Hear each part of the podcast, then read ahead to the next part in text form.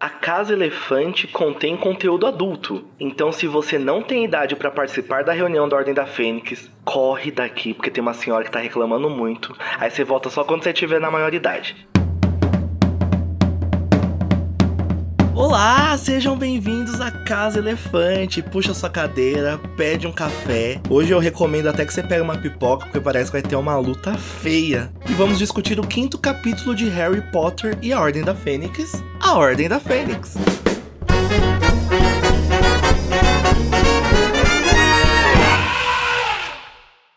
Os nossos episódios eles sempre vão levar em consideração tudo que aconteceu em todas as obras do mundo bruxo que já foram publicadas.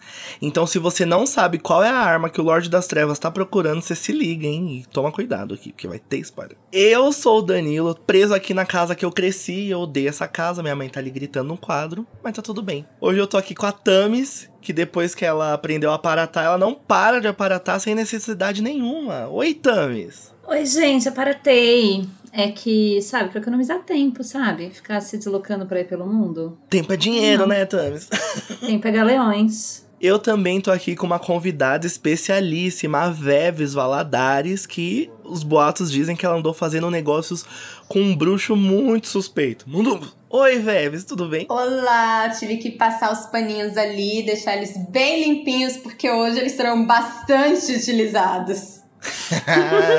boatos que vão ter muitos panos hoje. Será que a gente vai dar conta de fazer uma faxina hoje? Eu já falei, o IP Coco já está aqui, que limpa até meteoro. Veves, conta um pouquinho pra gente sobre o seu trabalho, de onde você vem, o que você faz, pros ouvintes que não te ouviram no podcast do Advento. Conta pra gente. Que, quem aliás, é a vão Veves ouvir. Se vocês não ouviram, que o episódio está maravilhoso. Tá maravilhoso Por favor, o mesmo. episódio tá perfeito. Teve pano lá também, boatos. Teve muitos. Eu, eu, eu tive que lavar o pano depois daquele episódio, já deixei secando pra vir pra cá, pra esse. Já tava tudo preparado. Reza a lenda que eu tenho um canal no YouTube que eu atualizo é, uma vez na vida, outra na morte. Mas está lá, inclusive andei falando bastante sobre Harry Potter, Veves Aladares. E tem o meu Instagram também, Veves Aladares. Aqui nós não trabalhamos com títulos diversos. E fiquem à vontade para seguir e acompanhar. Por favor, galera, sigam a Veves, porque ela é perfeita, nunca errou. Só errou quando passou pano pros Sirius. E- O único Ou momento em que seja, nunca errou. acertei. Não. será que errou ou será que foi o único acerto, hein? Fica aí no ar. E agora que estamos devidamente apresentados, hoje a gente vai falar de choque de monstro, conflito parental, solidão do cachorrão e as perguntas do Harry, que tá o próprio Zequinha do Castelo Ratimbu nesse capítulo. Não aguento. Solidão do cachorrão é.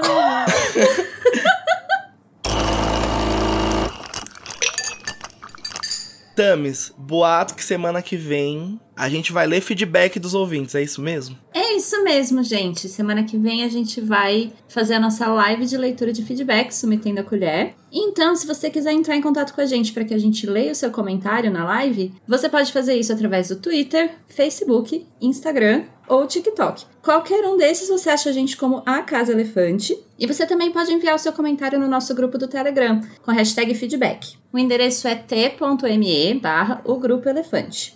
Você vai encontrar todos os links aqui na descrição do episódio. E mande comentários pra gente falar com vocês, interagir, que vai ser bem legal metendo a colher semana que vem. E Isso, vai ser perfeito, gente. Por favor, mandem seus feedbacks, inclusive desse episódio. Já pode mandar que a gente vai ler. Exatamente. Escolha o seu É lado na isso. briga. Tum, tum.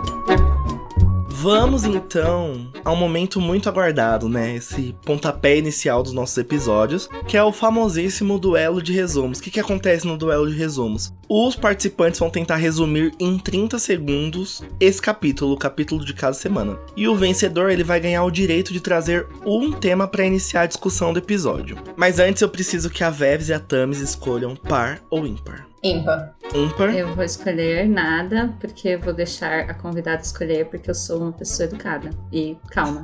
É sobre isso. ah, esse é o número 3. Então a Veves ganhou, porque ela escolheu ímpar. Veves, como você ganhou esse par ou ímpar, conta pra gente se você quer começar fazendo o duelo de resumos ou se você vai deixar essa oportunidade da Tamis começar o duelo de resumos. Tadinha. Eu não quero começar, não. Você que sabe, você é convidada. Tudo bem, eu posso começar. Eu, tô, eu não tô calma, só quero dizer que esse capítulo é muito grande, eu não sei o que farei para resumi-lo, tá? Mas tudo bem, vamos aí. Então é isso, Tamis. Você vai tentar fazer um resumo de 30 segundos do capítulo A Ordem da Fênix em 3, 2, 1. Tá, o Harry contra os Sirius, né? Que acabou no último capítulo que ele encontrou os Sirius. Aí ele fala, Oi, Sirius! E eles começam a conversar e o Sirius tá assim chateadinho porque ele tá sozinho e, e ele queria ter brigado com os Dementadores. Aí você fala, Sirius, qual é? E aí eles vão fazer a comida, e aí chega. A, é, fazem a comida, e aí os gêmeos fazem com as facas, e aí tem uns, umas treta, e aí eles estão lá comendo, e aí acaba a comida, e o Harry fala assim, o Sirius fala assim, ô Harry, e aí, você não vai falar nada não? E o Harry fala, pô, qual é que tá rolando aí? E aí eles começam a falar, ah, tá rolando aí? Ah, quase fui longe! Você foi bem longe, Tamis. É que esse capítulo ele é realmente gigantão. Mas você foi muito bem, Tamis. Deu pra ir longe. Parabéns. o momento chegou. Então agora, Veves. Veves, você está pronta para resumir em 30 segundos a Ordem da Fênix? Na minha Não cabeça, livro, isso- o capítulo. Na minha cabeça vai acontecer uma batalha de rap, porque eu já tava aqui. E o quadro tá gritando, o Sirius tá chorando, o Harry perguntando agora vai pra cozinha, todo mundo jantando. E os irmãos Weasley estão Eu amo, faz aprontando. E, e eu já tô fazendo. E onde eu tô? Qual- qual- qual- qual- em que minuto que tá? Agora junta a ordem toda eu- pra, pra, pra, pra discutir a arma que Voldemort vai usar. Faz o beatbox aí no fundo, alguém. Olha, eu Tum, não tchá, tinha tum, tum, começado a contagem aqui. Porém, eu acho que por esse rap ter sido tão excepcional e por você ser uma convidada especialíssima, eu acho que você já merece ganhar. Eu acho que é uma regra. Sempre que tiver um resumo que vira um rap, ele merece ganhar. Terminar dizendo que nada acontece feijoada.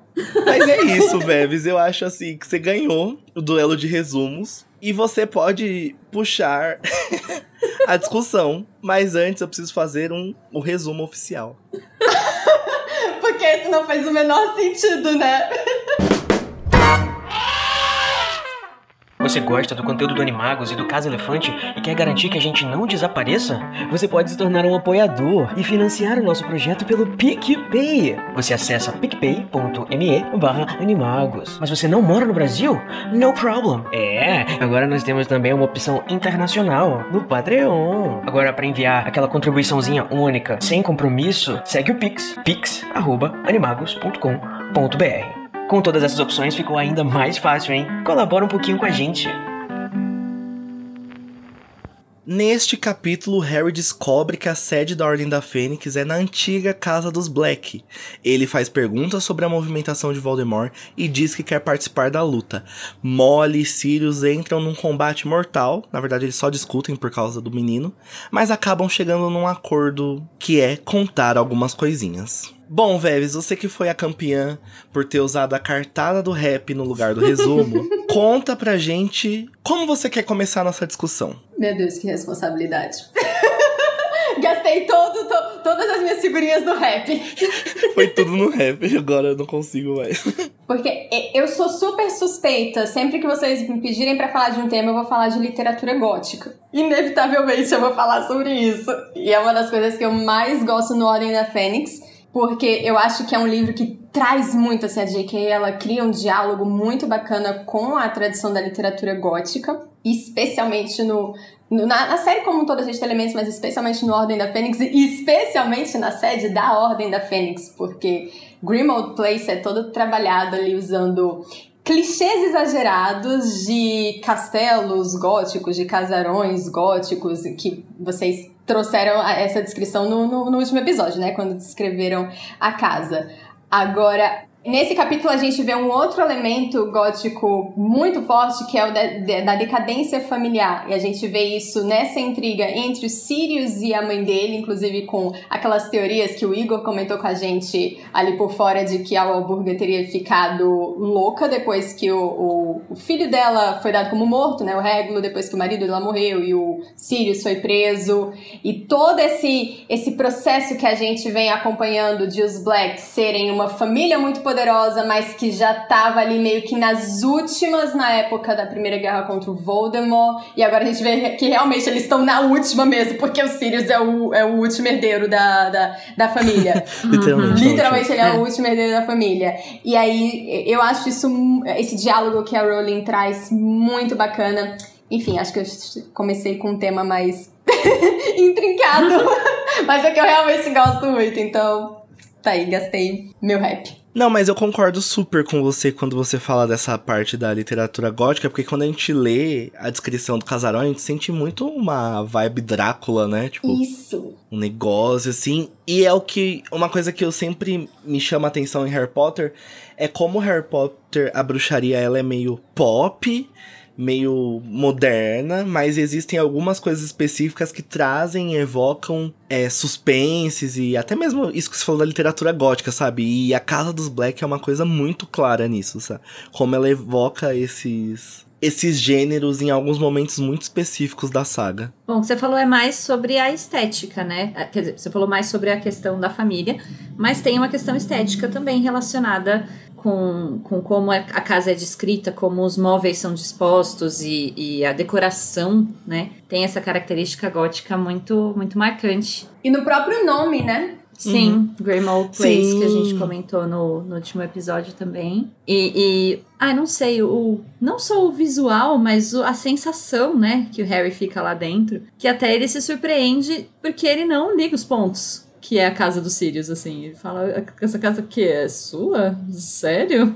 Que ele não relaciona os Sirius com aquilo tudo, né? E, e é um, um aspecto, né, voltando a falar de mozão, um aspecto importante da personalidade dele, que é justamente a tentativa muito grande que ele teve de se distanciar daquilo tudo. Então, é muito legal de ver, assim, o, o que que era, do que que ele estava tentando se distanciar, né? E uma coisa interessante também é o- a questão do quadro da mãe dos Sirius, né? Porque eu acho que os quadros, durante a saga, até esse momento, eles têm várias personalidades, mas a gente nunca viu um quadro tão surtado assim, né? Uhum. O que traz mesmo essa reflexão do momento em que ele foi pintado e o que foi a. Como que eles falam quando eles fazem o quadro? É a impressão, né? Que ficou daquela pessoa. E é mais um sintoma da decadência que é retratada no, nesse ambiente todo, sabe? Inclusive a decadência, não só dos Blacks, como da própria mãe dos Sirius, porque não condiz com a imagem que uma família tradicional bruxa gostaria de passar. Essa pessoa berrando, sabe? Mas ao mesmo tempo ela expressa exatamente tudo que se passava pela cabeça de Valburga Black, né? Sim, é, é muito o que está na essência dela, além das aparências em que a família tradicional bruxa passa. Porque se a gente for comparar, por exemplo, com a mansão dos Malfoys, os Malfoys por dentro são igual ela, ali, sabe? Ao Alburga, cuspindo preconceitos. Mas por fora eles são polidinhos, com cabelo penteadinho, loirinho, bonitinho, sabe? Eu fico pensando, será que ela já tinha esses rompantes durante a infância dos Sirius? Porque nenhuma criança merece crescer com uma mãe daquela, olha. Não, e a gente começa a compreender o porquê o Sirius teve todos os atos de rebeldia que ele teve, né? Uhum. Porque que família maldita é essa? É, e aí você, você imagina que às vezes, se tem essa teoria então de que ela enlouqueceu no final da vida, então ela estaria mais bem retratada, né, nesse quadro, como alguém mais sem filtro, digamos assim. Mas Uhum. não, não- isso não quer dizer que fosse recorrente, né, o tempo todo ela agindo desse jeito, mas também não quer dizer que ela não tivesse arrobos de, de loucura, né? Começar a gritar no meio da casa assim: Eu não acredito que você foi fazer amizade com, esses, com essa escória. Eu não acredito que você foi pra Grifinória, né? Já começa por aí. Não, gente, vocês imaginem essa mulher recebendo a cartinha falando que o Sirius foi pra Grifinória. A loucura Será que que, não foi nessa casa. Não, às vezes tipo assim, ai mãe, tá muito legal aqui, fui selecionada para a Grifinória. Então, mas é bom. Será que o Sirius contaria pra ela? ah, acho, que, eu tenho não, certeza. deixa, deixa no. Deixa ela sem saber até o ano que vem. Gente, eu acho que esse é. É. o tipo de coisa que corria ali facinho. Imagina, o primeiro Black em sei lá quanto tempo, o primeiro de todos a ir pra Grifinória. A fofoca no Deve ter outro saído dia. notinha no, no Profeta Profeta Diário. Na Não- coluna No social. rituário, né? Morreu É. a família Black. Aí saiu a notícia no, no jornal. Família Black perdeu tudo, morando de aluguel. Filha selecionado para a Grifinória. A que ponto chegamos? Mas assim, não sei, ó, agora me cogitou uma, uma questão, assim, não sei se necessariamente no Profeta Diário, mas será que essa galera, assim, purista, não tem meio que um meiozinho de comunicação entre eles, um jornalzinho em que eles divulgam essas informações, assim? Ah, eu acredito Não que acho deve impossível, ter. hein? Tipo, acho que deve o, ter. o mailing, sabe, que circula, porque pensando nessa, assim, hoje a gente tem internet, mas é difícil de pensar em como essas pessoas se comunicavam. Mas antigamente era mais comum que essas, que, que tivessem meio que alguns veículos de, de comunicação, jornaizinhos e coisas assim, com informações meio ocultas, né, caso fosse divulgado, mas que era, circulavam só entre membros de, de seitas e de sociedades secretas. Às vezes eles tinham um, um mailing em que Sirius Black saiu como Grifinório, sabe? Não, com certeza, gente. Isso daí deve ter dado um tititi, um zum zum zum. E provavelmente ele deve ter sofrido as consequências quando ela descobriu, né? Independente do Uhum. momento. E é legal a gente pensar na figura da, da mãe do Sirius, porque enquanto ela tá ali no quadro, a gente tem uma outra mãe que é muito presente na saga e tá muito presente ali na Ordem da Fênix, que é a Molly. E são duas figuras que são muito opostas, sabe? E a gente sente fortemente a presença. E a gente vai sentir ainda mais como elas são mães muito opostas, a Molly e a mãe do Sirius. Eu vou jogar, vou jogar uma, uma coisinha aqui na roda. Eu concordo que elas são opostas, mas eu acho que elas também têm muita coisa em comum. Porque ambas são super protetoras. Elas estão. Assim, a gente não sabe muito sobre a mãe dos Sirius, então estamos especulando bastante. Especulando. Mas me parece, pelo que o Sirius fala da família dele, por mais que ele não gostasse, mas me parece que eles tentavam fazer o que achavam que era melhor pros filhos. Que obviamente é uma coisas absurdas, né? Mas tentavam manter a, né, aquela imagem, isso daqui que os blacks são. Da mesma forma que a gente sabe que a Molly tenta fazer o que é melhor pros filhos dela. Então acho que a gente tem essa figura de duas mães muito fortes e muito protetoras de seus respectivos filhos, só que em lados completamente opostos, com ideias completamente opostas. Eu concordo. Apesar de ser parecer controverso inicialmente, eu acho que tem muito disso, porque nesse capítulo fica muito claro o, o controle, o quanto a Molly tenta ser controladora, né? E apesar de ser com boas intenções, eu tenho uma, uma teoria na minha mente, assim, de que ninguém acha que é vilão da própria história, sabe? Então, não Uhum. importa o lado que você tá, né, que você eh, escolhe ideologicamente, você acha que tá escolhendo por, pelos motivos certos. Uhum. E, e no caso até então, se a gente pensar na Valburga, se ela acreditava realmente que eles tinham uma superioridade, ou enfim, ela acreditava que o que ela fizesse era para proteger isso, e proteger os filhos e mantê-los ali dentro daquela superioridade. Então, de uma certa forma, exercer controle para que aquilo continue acontecendo é uma tendência que as duas tinham. Né, a Molly tinha uma tendência também a querer proteger os filhos e de mantê-los longe da guerra, longe dos perigos, longe de. E, e colocar ordem, né, na casa. Ela. Uhum. Inclusive, por isso que ela odeia a presença do mundungo dentro da casa, porque ele é o símbolo da desordem, né? E isso é presente na saga, né? Tipo, como as mães, apesar de estarem em lados opostos, elas, em Harry Potter especificamente, elas fazem tudo pelos filhos delas, né? Isso é uma coisa que a gente vai ver muito claramente lá em Relíquias da Morte.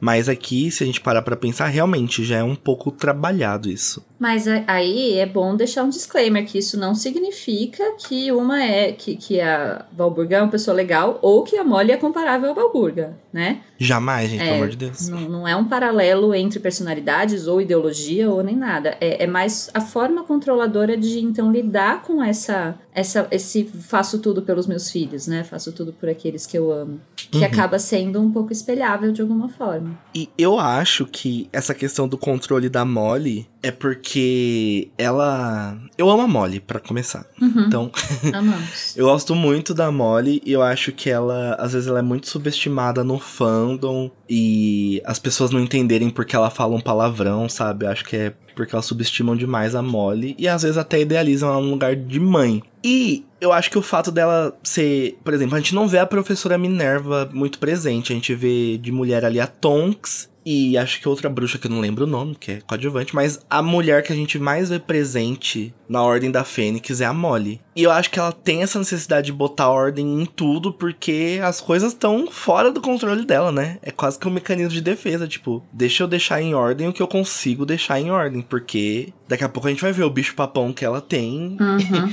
e o motivo de tudo isso. Apesar de ser um pouco incômodo, eu consigo entender. Eu acho que essas funções que são dadas pra ela e essas funções mais domésticas, eu acho que não é só porque ela foi destinada a isso por, sei lá, ser mãe. Mas eu acho que é uma coisa que ela gostaria de fazer, sabe? Pra, pra ir ajeitando as coisas, pra ela conseguir sentir que tá controlando algo. Eu concordo, na verdade, é algo que nem tinha me passado pela cabeça de que alguém questionaria o fato de a Molly, enfim, gostar de fazer tarefas domésticas e coisas que são mais associadas à maternidade ou a uma dona de casa. Eu não sabia que as pessoas tinham problematizado isso, porque me parece muito claro que, primeiro, é uma escolha dela e é algo que a gente sempre tem que respeitar, né? Deixa as mulheres escolherem o que elas querem fazer, se elas não escolherem livremente. E tem isso da construção do, do tipo de personagem, do tipo de maternidade, até eu diria, que ela representa, porque a gente vai ter outras. A Lily é Uhum. muito diferente, a Narcisa é muito diferente, a Merope é muito diferente. Então, a gente Uhum. tem é vários, diferente. tem vários tipos de mães ali. A Molly representa um deles, ela tem uma função na narrativa, é o que a gente sempre volta, né? Personagens, eles exercem função na narrativa, eles não são pessoas. Eu não sei se dá pra entrar muito nisso agora, mas eu, eu realmente não sei até que ponto é uma escolha dela. É, em se tratando do ambiente social em que a gente tá falando, né? Assim, dessa época de Harry Potter, que me parece, na verdade, um tipo de maternidade até mais compulsória do que, assim, por vontade. E nem tanto porque ela não quis ou quis, é porque ela teve sete filhos. Então não sei se ela teve escolha, porque chega uma hora que assim são sete crianças que você precisa cuidar. Tem que alguém ficar aqui na casa com essas crianças, você entende? E então eu, eu, e, eu acho que ainda tem muito. A imagem dela especificamente tem uma. Tem muita base nessa maternidade ideal que é- existia muito até pouco tempo atrás, né? Que tem sido desconstruída muito. Então, a- acho que faz perfeitamente sentido ela ter escolhido. Mas no caso dela especificamente, eu não tenho certeza se ela que escolheu, entende? Ou se é uma coisa que acabou acontecendo com ela e ela meio que abraçou, então tá, então eu vou cuidar desse ambiente aqui, eu vou cuidar das coisas o máximo que eu puder, porque é isso que eu faço. Mas esse é um questionamento que eu tenho. Não, não... Sim, ela queria muito ter uma filha, e aí, enfim. Mas ela foi tendo muitos filhos. E é um questionamento que eu tenho, que eu tô falando. Eu não sei nem se tá na obra e, e- ou qualquer coisa, não sei nem se eu tô certa. Mas eu não sei, sabe, se ela realmente escolheu ser assim ou se ela foi se vendo nessa circunstância e acaba se vendo com essa função no mundo, entende? O que, o que eu enxergo da Molly é que as escolhas que ela teve que tomar foram por. Porque ela não viveu ali, por exemplo, a juventude dela e agora essa maturidade dela em momentos tranquilos da história. Porque apesar de na primeira guerra, na primeira guerra ela não estar ativamente envolvida com a Ordem da Fênix, por exemplo, ela teve os irmãos dela que morreram e ela se casou com o Arthur por conta da guerra. E agora, nessa segunda guerra, tipo, que é quando ela, os filhos dela estão grandes, também não é um momento de normalidade. Então, as escolhas que ela tomou, eu enxergo que podem não ser enxergadas como escolhas dela, porque foram escolhas que ela precisou fazer É. em períodos muito conturbados, entendeu? E com muita urgência. Então, às vezes, pode parecer que isso fugiu do que ela queria, mas, por exemplo, eu vejo a postura dela lá na Segunda Guerra, na Batalha de Hogwarts, e Uhum. até mesmo a partir de Sim. agora, como uma pessoa que ativamente poderia estar atuando em qualquer campo de batalha, sabe? Uma mulher que poderia estar atuando. E eu acho Eu que. acho que tem a ver um pouco com isso, sim, que você falou. E talvez uma questão de prioridade pra ela, né? Assim, prioridade é cuidar, mas aí, ok, tá todo mundo aqui, então eu vou lá lutar. Então vamos. né? né? Eu, eu gosto muito que em nenhum momento a, a obra faz julgamento de um tipo de maternidade de outro, porque às vezes a gente tem um Uhum. pouco dessa ideia de tipo, a- só- ela só seria valorizada se ela estivesse lá na Batalha de Hogwarts, como se ela. ah, sim. isso sim. daí eu, eu acho bem interessante que não acontece esse tipo de, de julgamento. E de toda forma, Sim, ela total. também não demonstra em momento algum é, se ressentir com isso, né? Porque eu acho que quando, quando a mulher é colocada nessa posição e ela não quer estar, ela claramente se ressente, ou ela claramente não gosta. E, e não é o caso dela, ela realmente gosta muito de cuidar e de estar botando ordem nas coisas, sabe? Sim, É, total. enfim, não sei. Fala o que vocês acham nos comentários, gente. É só uma, Isso, conta pra gente qual a eu opinião um pouco, de vocês assim. Eu me, sobre me a Molly. um pouco sobre as escolhas que ela de fato fez, sabe? Ou as coisas que ela se viu obrigada a fazer. Eu acho que é uma personagem muito interessante, a Molly, por isso que eu gosto muito dela, sabe? Sim, também. Eu amo muito a Molly. Acho que ela, ela tem essa abertura pra gente enxergar várias nuances. E é isso, gente. Já falamos da Molly, mas vamos falar sobre esse presentinho que Deus deixou para Sirius Black, que é essa casa maravilhosa. Que ele passou a infância, que vai ser depois do Harry. Mas que isso, é a casa que ele tá preso e amargurado. Pois é, né? Aí ele tá lá. Eu acho tão bonitinho esse momento no capítulo que o, o Sirius fala alguma. O Harry fala alguma coisa tipo: ah, as férias não estão sendo muito legais. E o Sirius pela primeira vez dá um sorriso. E aí depois o Sirius fala alguma coisa que ele tá preso em casa. E o Harry pensa, é, pode crer. Então eles empatizam um com o outro em momentos diferentes. Eles se percebem na mesma situação. E eu acho tão bonitinho e triste. Às vezes eu tenho a impressão que o Sirius, Sirius gosta que tenha sempre alguém pior que ele, Ai, pra ele ah se lá, sentir melhor. Sempre, sempre fazendo mau juízo de mozão. Já tem que pegar meu pano já, Danilo? Eu. Não, eu ent... Não, mas eu entendo, eu concordo com você, Tamis, total. que é, eles empatizam com o outro, porque eles estão vivendo a mesma situação. Mas é que é é sempre de bom tom, desconfiado, Sirius Black. É sempre de bom tom pra você, meu amor. Porque eu sinto isso muito no Sirius, tipo, ai, eu tô na merda, mas ai, bem feito, menino, você também tá. Que coisa. Mas Nossa, isso sou eu amargurado, sou eu amar... limpa tudo, limpa tudo. Não, assim, eu não vou nem que eles não, porque eu acho que isso é uma impressão sua e eu tenho uma impressão exatamente oposta. Não, sim, é totalmente uma impressão pessoal. Não, É, eu, não, tenho, eu não tenho nem argumentos contrário. assim com base na obra pra isso. Mas então, vendo essa cena, eu sinto o contrário. Eu sinto que, assim, é uma coisa muito mais de empatia, de caraca, uma pessoa que tá na merda aqui comigo. Poxa vida, estamos na merda. E vem dos dois, eu não acho que vem só dele. E, sabe, Sirius, então, teve que viver o que tivemos que viver na quarentena. Tá lá, preso em casa, todo mundo saindo, fazendo um monte de coisa, e ele lá, olhando, pensando, poxa vida, acho que eu vou ter que continuar aqui nessa casa que eu cresci, que é um cu de lugar. Nossa, total. E, enfim, morando com, com um picuço dentro do quarto, titica de hipogrifo everywhere, sabe? No quarto de cheirando a titica de hipogrifo, né? Que tortura, Dumbledore. e não deixa ele sair de casa. Então, eu, eu não, não, não vejo ele buscando alguém pra estar na merda junto. Embora isso seja um recurso, né, às vezes. Que as pessoas têm, no geral, do, do É, gente. inconsciente delas. Eu vejo muito mais ele se sentindo bem com o Harry, assim. Eu, eu sempre achei muito interessante na Ordem da Fênix que parece que se a gente quiser ler o livro só focando na história do Sirius, a gente tem uma história completa. Se a gente quiser Sim. só focar, tem ter uma história inteira ali e que é uma história que corre em paralelo à história do Harry, porque o Harry nesse livro ele também vai se sentir muito preso, apesar de ele poder sair de casa e tudo mais, mas tem todo aquele e, e, relativamente falando, né? Porque em Hogwarts tem a Umbridge lá dando de cima, ele tem que tomar muito cuidado porque o Voldemort tá atrás dele, então ele se sente muito preso. E o Sirius, ele tá, tipo, literalmente preso dentro de casa. Então, é- essas duas histórias correm em paralelo e a gente vê os pontos em que eles se identificam, mas a gente vê também os pontos em que eles não vão se identificar, que é onde vai ter aquelas confusões, tipo, quando ele fala que é pro, pro Harry desafiar as regras, e aí, enfim, isso daí mais pra frente, vocês vão comentar. Isso, a gente vai falar disso mais pra frente. Inclusive, eu queria falar de um outro ponto que agora que eu lembrei que a Luísa trouxe na pauta, que foi o argumento do Dumbledore pro Sirius ficar em casa. Que é basicamente que o ele é um animago, então ele se transforma em cachorro. E como o Rabicho provavelmente contou, né, pro, pra, pros comensais que ele, é um que ele é um cachorro, ele não pode usar esse disfarce. Mas assim, todo o resto da ordem tá usando o disfarce de animagos? Só o Sírio que não?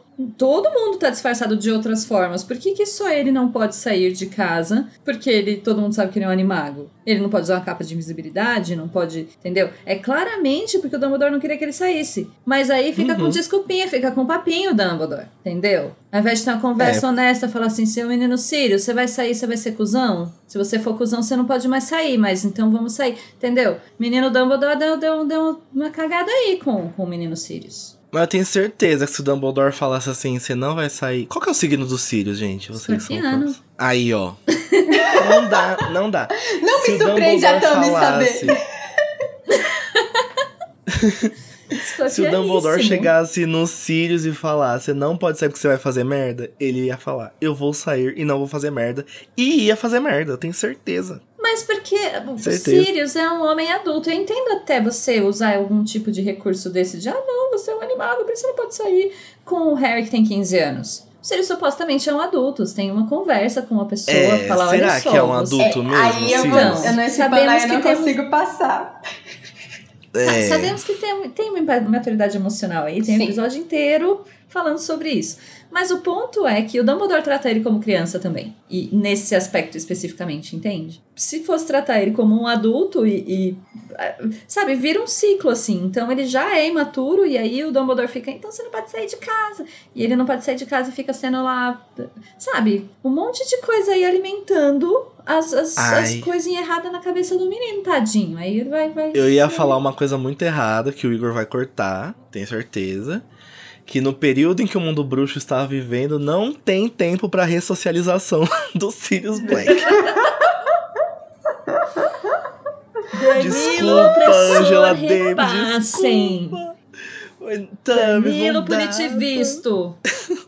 Fui punitivisto agora, desculpa. Meu mas Deus, eu tava esperando eu acho que eu entendo um pouco Dumbledore, do tipo, o Dumbledore olhou friamente e falou: Olha, não vai dar. Sirius, vai ali, ó.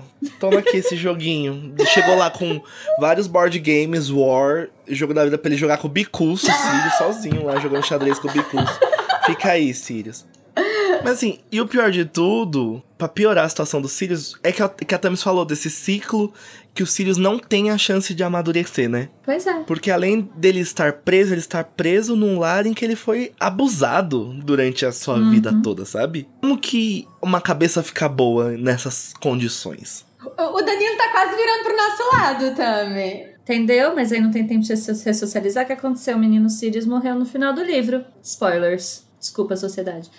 Mas, assim, às vezes se tivesse tido um pouquinho mais de comunicação, e isso eu acho que é uma problemática com relação à maturidade que tanto o Sirius quanto o Snape têm, oi Larissa, e que o Dumbledore lida muito mal. Eu acho que ele olha assim e fala: ah, essas crianças estão agindo igual criança, então vamos tratar igual criança. E aí um momentinho aí que Dumbledore erra um pouco, né? Sabemos que, que eu gosto do Dumbledore, gosto, mas eu acho que com relação aos Sirius ele podia ter tratado de maneira um pouquinho mais madura do que ele tratou. Eu acho que de maneira geral, o Dumbledore ele, ele vai cometer esse mesmo erro ao longo dos sete livros, em que ele tenta fazer o que ele acha que é melhor pra pessoa e acaba não sendo. Geralmente, o que ele acha que é melhor envolve omissão de alguma forma. Ele não consegue chegar Uhum. e falar as claras. Ele não faz isso com o Sirius, ele não faz isso com o Harry, ele não faz isso com o Tom Riddle quando ele era criança. Uhum. É, É porque va- pesado, é, é, né? é, é, va- va- vamos fazer o meu próprio exposed, que aqui eu sou uma pessoa que, né, gosta bastante do personagem, então. Não, mas tá certíssimo. Só me comprometo nesse podcast, gente. Não, mas é o que a gente mais faz aqui é se comprometer. Mas esse eu acho que é o aspecto, é o, o vamos chamar de defeito, né? Mas é o aspecto do, desse personagem do Dumbledore que é o mais marcante, ele não saber se comunicar nesse sentido emocional. Então ele olha muito friamente para a situação, ele consegue ver friamente o que ele precisa fazer, mas ele não consegue emocionalmente lidar com as pessoas daquela situação. Então, assim, se é pra, sei lá, enviar, en- enviar pessoas pra falar com os gigantes e fazer uma estratégia pra isso e pra aquilo, ele faz super bem. Mas aí tem que lidar com uma pessoa. Aí ele não faz muito bem. Não consegue, né? Ele consegue, tipo, desvendar os 12 usos do sangue do dragão, Uhum. mas não consegue sentar pra conversar com uma pessoa. Pois Esse é. é. o Dumbledore. E nós vimos então que o Sirius tá lá, preso na sua casa, amarguradíssimo. E nesse capítulo a gente começa a sacar um pouco da dinâmica da Ordem da Fênix a gente começa a perceber como funcionam as reuniões, tipo, os próprios Weasley mais velhos, eles chegando, o que, que eles estão fazendo. Então, tem desde o Mundungos ali, que é para cuidar dos trapaceiros, para é uma pessoa que a Molly não entende porque tem lá, mas tem, tá lá, não tem sua função. Também vamos ter o Snape, que a gente se surpreendeu de estar tá na ordem. Snape sendo escroto, né? Perguntando pro Sirius sobre a limpeza da casa. Tamis, conta um pouquinho pessoas. pra gente o que você achou desse momento. se deliciou ao ler, ao saber que Snape faz isso? Tá na ordem? Surpresa. É um escroto. Ah, já sabíamos. é isso. E também tem o fato que, sobre o Mundungos ainda, que a importância dele estar tá na ordem, que é uma coisa que chama atenção, porque a gente meio que saca, né? O que os outros estão. Os personagens estão fazendo são os negócios que ele vai fazendo e como isso vai refletir na, na série daqui a pouquinho também, né? Inclusive, já foi falado sobre a teoria de que esses negócios podem estar sendo feitos com Umbridge? Não, conta pra gente. Ah, na verdade já foi comentado, que foi no primeiro episódio, né? A Carol comentou que. Ah, é verdade. Eles já tinham. Eles tinham. Fizeram negócios lá, que ele identifica a Umbridge no, no jornal. Então, que eles já negociaram. E aí vão aparecendo outros indícios de que pode ser que, assim, essas pessoas pilantras que o Mundungo conhecia, uma delas pode muito bem ser a Umbridge, né? Fazendo negócios ilegais aí. Pois é, né? O Mundungos, ele. para cada acerto que ele tem, tem 10 erros, né? E um desses erros é essa amizade do pop Mundungos e Umbridge, que depois o medalhão vai lá parar com ela. Que pra mim já é Red Canon. Já são Pra amigos. mim também, gente. É muito a cara do Mundungos. Não necessariamente uma amizade, mas ser um fornecedor da Umbridge uhum. ali, de produtinhos ilegais. Que é bem a cara dos dois, assim, relação estritamente comercial, mas acho sim, que Sim, sim, total. Bom, e também tem em Câmara Secreta, quando. Sabe quando o Malfoy fala que tá tendo aquelas batidas, que o Ministério tá bus buscando coisas que podem relacionar as pessoas a, a comensais antigos e tal? Uhum. Ali, Sim, teve até lá na ponto, casa dele, né? Batida, não teve alguma coisa Sim. assim? Isso, tem uma batida na casa dele. Então, ali naquele ponto, talvez o Mundungo tenha aberto ali o leque de clientes possíveis que ele possa ter, né? Para pegar artefatos e revender e tal. E ali ele pode ter feito muitos contatinhos. Não, traficante sem vergonha demais, gente, mundungo. gente, é aquele ditado: tem gente que chora e gente que vende lenço. o mundungo é a pessoa que vende lenço o mundo pegando fogo no mundo bruxo, ele lá, ah, aqui um lencinho, aqui um produto legal. Mas falando em amizades, né, nesse caso estamos falando de negócios, mas tem uma outra amizade que me chamou a atenção, que se manteve nesse capítulo, que foi a do Bichento com o Sirius. que fofinho. Eu achei muito fofo, na, assim, um detalhezinho, né, da, da narração, mas ele pular no colo do Sirius e ficar um tempo lá, assim, que eu falei, caraca, é verdade, ele lembra, né, dos Sirius, eles eram amigos em Hogwarts. Mais que amigos, Eu acho friends. bacana de relembrar que eles já se conheciam. É, mais que amigos, animagos. Animagos. Eu... Eu acho que urge a necessidade de uma fanart dos Sirius com o bichento. Tanto em forma humana quanto em forma cachorrão. Assim, o bichento sentadinho em cima do Sirius, sabe? Ai, com certeza deve ter. Acho com certeza bom. alguém já deve ter feito. Ai, gente, tem umas fanarts tão lindas. Meu Deus. Vou mandar para vocês aqui, vocês vão ficar. Olha, tem gente que vai chorar. Oh, meu Deus. Ah, não, gente, que coisa maravilhosa. Sim, não é? Eles gente. são muito amigos. Eu gosto muito. Nossa, gente, joguem no Pinterest. Sirius em Crookshanks. Vocês vão pirar, porque é muito fofo, cara. Mas além dessa amizade do pop dos Sirius, voltando a falar do nosso cachorrão favorito, Vebs, você quer falar um pouquinho dos agouros de morte que rondam os Sirius durante a saga e nesse livro também? Ah, sim. Isso é algo que a gente até comentou também no episódio sobre os Sirius, que ele mesmo é um agouro de morte para ele mesmo. né? Porque ele se transforma no, no, no sinistro, né? Nesse cachorro que na, no folclore britânico está associado a um agouro de morte. Agora, no Ordem da Fênix, toda vez que ele aparece, acontece alguma coisa que indica ele vai morrer. Se a gente tivesse no, em premonição, sabe? Sabe quando tem. é, é, é, exatamente o plot de premonição. Acontece alguma coisa, essa pessoa vai morrer. Vai nesse ser. capítulo, é. Nesse capítulo, quando os gêmeos estão lá tentando ajudar a Molly a fazer a comida, eles lançam uma faca que para exatamente no lugar onde a mão do Sirius estava. Da mesma forma que quando o Harry chega no Lago Grimald, ele fala, ele sente, né, que a, que a casa tinha o cheiro de alguém que tava morrendo, alguma coisa assim. Então todos esses agouros, esses, essas pequenas dicas vão sugerindo que no final o Sirius vai morrer. Que é outro elemento da literatura gótica que a gente poderia dizer que tá aqui e que é um baita foreshadowing, né? Que a J.K. Rowling foi criando, mas que Verônica Otária lá no, da primeira vez que leu não percebeu, né? Mas enfim, a gente sofre sozinha. Nossa, pois eu não tinha percebido nem das segundas, terceiras vezes que eu li também, porque. E isso faz muito sentido. E é muito triste, né? Como a morte, ela é. Tá ali com Sirius o tempo todo, sabe? Exato. Assim como com vários personagens, acho que a morte é um elemento muito central.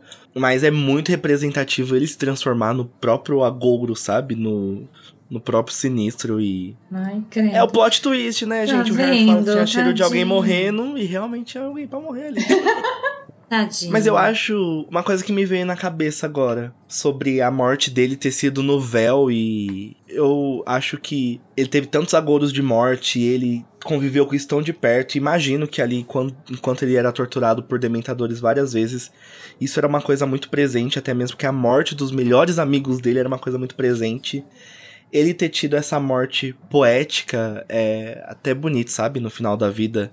Ele ter ido tranquilamente, assim, só dando uma flutuadinha. E rindo, né? Ele tava rindo. É. Isso é a cara do Sirius. Eu vou chorar. Depressão! É. Ai, gente, que tristeza. Não tem um personagem que tenha paz em Harry Potter. Não tem, Esse não tem nenhum. especificamente não tem. Esse daí, Sirius então, não tem um Deus, minuto gente, de paz, gente. Então, assim, erra, erra, mas não tem um minuto de paz. Não tá, não tá com a vida assim ganha, entendeu? Teve até uma coisa que a gente tava comentando entre nós na hora de preparar o episódio, que foi até a Luísa que falou que deveria existir a Ordem da Fênixinha, porque essa dinâmica das crianças na mesa é quase como se fosse um churrasco, sabe? A mesa das crianças. Eles sentam ali e tem a Tonks no meio da mesa das crianças, mas são conversas muito opostas, porque enquanto a Tonks tá ali distorcendo a cara e fazendo aquelas palhaçadas que a Tonks faz, tá tendo tipo uma puta discussão política sobre a situação dos duendes. E eu acho legal trazer isso de volta, porque como os bruxos de vez em quando eles se tocam que eles são uns escrotos. É, primeiramente, sim, eu acho muito legal esse contraste, porque é, eu acho que nesse ponto a gente já teve uma cisão, né? Assim, o Harry já não é mais criança, a gente já tá num, num ponto bem grave da, da situação, já, já estão efetivamente em guerra. Em, em guerra, né? A gente vai começar a ver aqui, inclusive, contra o, o Voldemort e contra o negacionismo e contra, né, várias forças, vários interesses de várias pessoas diferentes. Então, a situação já tá bem grave. E eles estão comentando, então, sobre a posição dos duendes em relação a tudo isso. E, enquanto isso, a gente ainda tem um elemento infantil, né, que estão na escola, ainda estão rindo de co- coisas engraçadas que a Tonks faz. Eu acho muito legal esse contraste. E aí, indo pra segunda parte, nesse, nessa conversa em que eles têm sobre os duendes, então eles começam a falar sobre as coisas do tipo, bruxos são escrotos, né? Total. é bastante relevante de trazer. Isso mostra também, como o Igor sempre fala sobre reformismo, né? Como os bruxos eles são reformistas do tipo, vamos apagar esse incêndio aqui, mas a raiz do problema ela continua intacta. E como o sentimento anti-bruxo dos doentes, dos duendes, como ele é genuíno, sabe? Não só dos doentes, isso- né? É, não só dos doentes, como de todas as outras criaturas.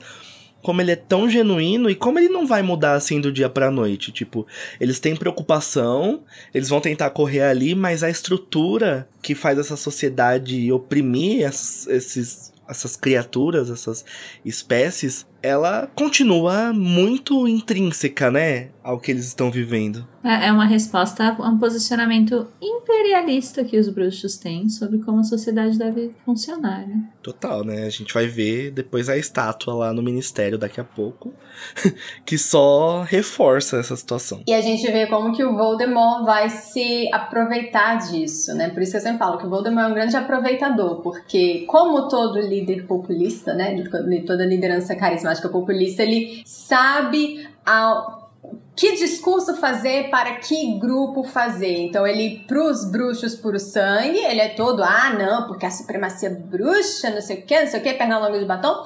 Agora, quando é para falar com lobisomem, aí ele vai lá e faz um discurso pros lobisomens. Duende, vão fazer um discurso pros duendes tentando conseguir aliados para si. É um negócio muito capcioso. E é um apelo emocional muito forte, né? Assim, é sempre um apelo a, a aquilo que mais incomoda esses cada cada grupo dentro daquele ambiente que é que é tóxico para eles. Então, o que que te incomoda? O que que te mais assusta aqui? Exatamente. Pânico moral. Ele uhum. se, se apoia em pânico moral. É, e ele vai conseguir chegar em lugares onde os bruxos não conseguem chegar, porque por muito tempo eles nem tentaram, estão tentando agora de última hora, sabe? Tipo, com uma questão urgente. Aí complica mesmo. Pois é. E, e, o bacana da ordem é esse reconhecimento que eles fazem, né? Assim, olha só, tá tendo um movimento anti-bruxo e como que a gente vai lidar com isso? Quer dizer, como que a gente vai lidar com, com esse apelo emocional que estão fazendo a coisas que nós fizemos de errado? Uhum.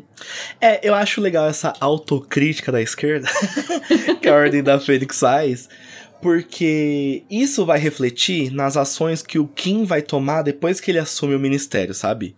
Tipo, a gente já discutiu sobre essas ações até no episódio do advento do, de Azkaban, acho que você, você comentou bastante sobre isso também, vocês, né, Tamis? Uhum. De que, tipo, ah, o Kim toma uma atitude ali, mas tira os dementadores e põe aurores ali, tipo, não é uma revolução, mas eu acho que diferente do que acontece em, em Star Wars, por exemplo, quando a Nova República surge, que, tipo, caga tudo e aí surge de novo a Nova Ordem lá, os bruxos, essa reflexão que eles estão fazendo aqui enquanto eles lutam é muito importante pro, pra forma que eles vão tomar o poder no futuro ali, que a gente vai ver depois de relíquias. Mas chegou o momento da treta. Chegou o momento da treta. Agora, gente, como diria a Anitta, vai rolar o combate.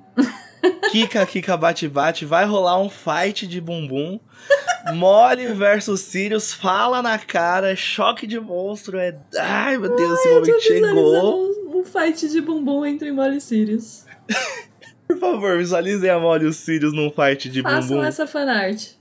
Mas, gente, eu queria perguntar para vocês, antes da gente se aprofundar nesse choque de monstro, qual é o sentimento que vocês tiveram ao ler esse capítulo pela primeira vez? E nas releituras, se esse sentimento se ele muda, assim, tipo uma coisa bem pessoal, assim, eu queria saber. Porque eu fiquei curioso agora. É, da primeira vez que eu li Ordem da Fênix, é uma leitura bem, bem, bem assim, que nem a minha cara, porque eu só queria terminar a, a série. Eu queria ter, eu queria chegar, enfim, né? Eu fiz um hiato ali em Harry Potter e depois tive que recuperar o tempo perdido.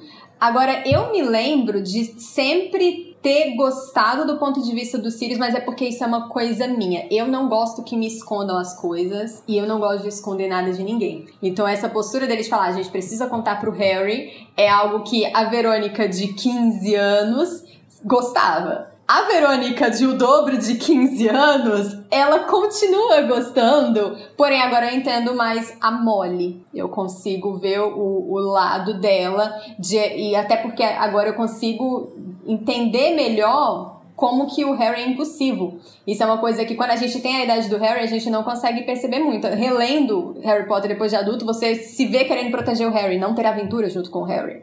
Então eu entendo a preocupação uhum. dela. Mas esse é o ponto, né? Na leitura que a gente fez da primeira vez, a gente ainda se via muito como Harry e a gente tava concordando com o Sirius no sentido de conta as coisas pra gente! Exato. a gente se bota muito no lugar do Harry, né? De tipo, sou adulto suficiente para ter certas uhum. responsabilidades, mas não adulto suficiente para não saber de tudo. Pelo amor de Deus, me contem as coisas. É, eu acho que ainda nessa fase da vida a gente nem tem muito essa noção de do quanto a gente é imaturo, né? É mais assim, uhum. não, me Nossa, conta, eu consigo de lidar com tudo, sou, sou ótimo. Mas então, como eu comentei, eu realmente também não lembro, porque eu li, assim, sempre que eu lia os livros todos pela primeira vez, eu lia correndo enlouquecida para saber como ia acabar. E eu, eu não conseguia, assim, eu ficava. Eu, eu começava a ler e aí eu ia lendo as últimas frases do livro para ver se eu pegava alguma informação extra. Não, para, você vai pegar spoiler! E aí eu voltava, muito ansiosa. Então eu não me lembro, mas eh, essa sensação que, que a Bevis escreveu, eu me lembro de ter. E acho que não mudou até nas, nas primeiras releituras. Eu li. Ordem da Fênix eu li muitas vezes. Não porque eu gostava do livro, mas porque eu acho que foi um livro que me fez. Eu tava num momento meio ruim da vida. E eu tava me sentindo um pouco que nem o Harry, assim, muito presa, muito, muito agoniada. Eu tava com umas questões com ansiedade, assim. Então eu, eu, relia várias partes do livro que eu me identificava, eu ficava procurando e grifando e, e eu meio que fiquei obcecada com o livro, sabe? Então uhum. eu me lembro de me ater muito a esses momentinhos, assim, momentos em que é, ele, eles brigavam, momentos, sabe? Esse daí não foi um deles. Eu não, não foi um momento que eu reli muitas vezes. Então eu acho que eu me identifiquei com o Harry ah, de princípio, então, portanto, concordando com o Sirius, né? Que era o lado que o Harry tava, assim. Eu quero saber, me contem. eu, eu li, acho que já tinham saído os filmes. Eu, nossa, eu sempre perco, me perco na cronologia. Tinha saído esse filme? Eu, enquanto eu li? Não lembro. Mas eu lembro que eu sempre fiquei do lado da Molly, mas por pura birra do Sirius. Porque eu nunca gostei do Sirius Black. Sério?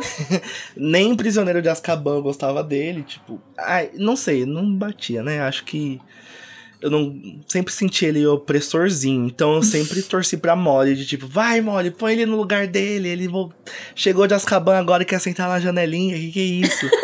Mas hoje em dia, eu entendo muito os sentimentos que o Sirius teve. Porém, eu não concordo com os métodos do Sirius. E vamos falar um pouco mais disso agora. Que é uma grande briga pela. Uma paternidade do Harry, né? Tipo, é uma grande briga sobre quem cuida quem de uma é maneira correta. Ele, é, né? quem que é o responsável.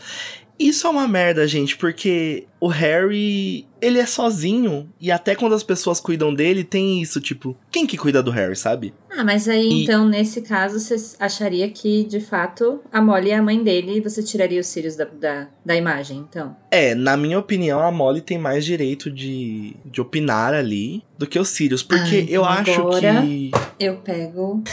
eu pego que... as minhas armas. Por que, que eu acho que o Sirius faz? Eu acho que ele pode ter essa opinião, só que eu acho que ele bota a Molly numa cilada propositalmente de tipo, eu vou atiçar a curiosidade do Harry e não vou dar.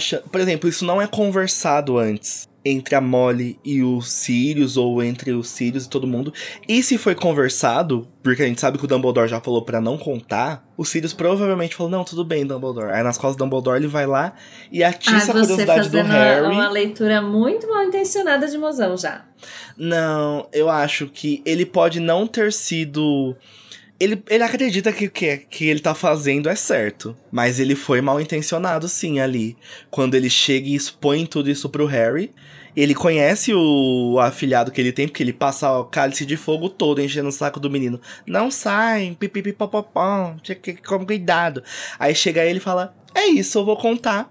E se não me deixarem contar, o Harry vai ficar curioso o suficiente para ir atrás sozinho. Mas em cálice era exatamente, era completamente outro contexto.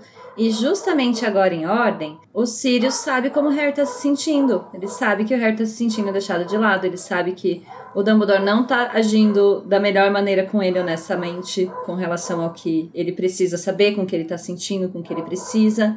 Então é outro contexto e eu acho que ele age aqui completamente pelo Harry. É, eu não acho que ele age pelo Harry. Eu acho que ele é muito egoísta para agir pelo Harry. Ele faz isso só pra ter a vontade dele sendo feita, de ver o menino correndo risco. Eu acho um pouco egoísta o que ele faz com Harry. Ele prefere que a vontade dele seja feita, de tipo, Harry saber de tudo, porque o Harry precisa lutar, porque ele se projeta no Harry, em como ele tá incapacitado de lutar porque ele tá preso numa casa, ele quer que o Harry faça isso pra ele. Só que aí, acho muita irresponsabilidade. E tipo, e isso pode chegar nesse lance da projeção dele enxergar o Harry como o Thiago. Vocês acham que ele enxerga o Harry como o Thiago? Não, isso é coisa do filme. E coisa da Molly. E coisa do Danilo. é, ah, eu tô, tô, só pensando porque eu ainda discordo 100% de tudo que você falou, então deixa eu elaborar. É, tá deixa, deixa eu só focar nessa parte do, do Thiago. Pode, pode até ser que exista uma certa identificação, mas pelo que a gente vê, assim, uma falta que ele sente, né, do, do, do Tiago, até porque a gente já comentou que é, psicologicamente ele tá mais próximo da idade que ele tinha na época que o Thiago estava vivo do que na idade que ele tem agora. Mas uhum. não me parece que ele fazia, faz o que faz, dá a opinião que ele dá, porque ele tá imaginando o Thiago no lugar do Harry. Para mim, ele tá vendo exatamente o afilhado que o Thiago deixou para ele. Uhum. E ele quer proteger esse menino. Agora, a Molly é que dá essa ideia de tipo, ah, você tá enxergando o, o Thiago. Ele fala, não, eu não tô. Pode até ser que a gente, ok, vamos lá, discorde dos métodos dele, mas daí achar que ele tava enxergando o melhor amigo em vez de enxergar o Harry, Aí eu já não acho que seja o caso. Apesar de o filme ter, ter endossado essa ideia 100%, porque bota lá, né, o Gary Oldman pra falar É, James, arrasou! Nossa, eu né? odeio, odeio esse momento. Odeio. Ai, gente, eu acho bonitinho essa parte. não é bonitinho, é, é reducionista. É você querendo Sim, colocar um acho... negócio que é um conflito complexo que é colocado aqui numa frase no final do filme. Mas eu acho que é isso que dava pra fazer no filme ali, sabe? Eu, mas como novo é defensor do David Yates, venho defender essas. Oh, mas... Gente, mas. Não, David Yates não é nem roteirista. É, não. Ai, é pior que o roteirista desse, desse filme, eu gosto do Ordem da Fênix, eu gosto do Clovis, que é o que roteirizou todo o resto.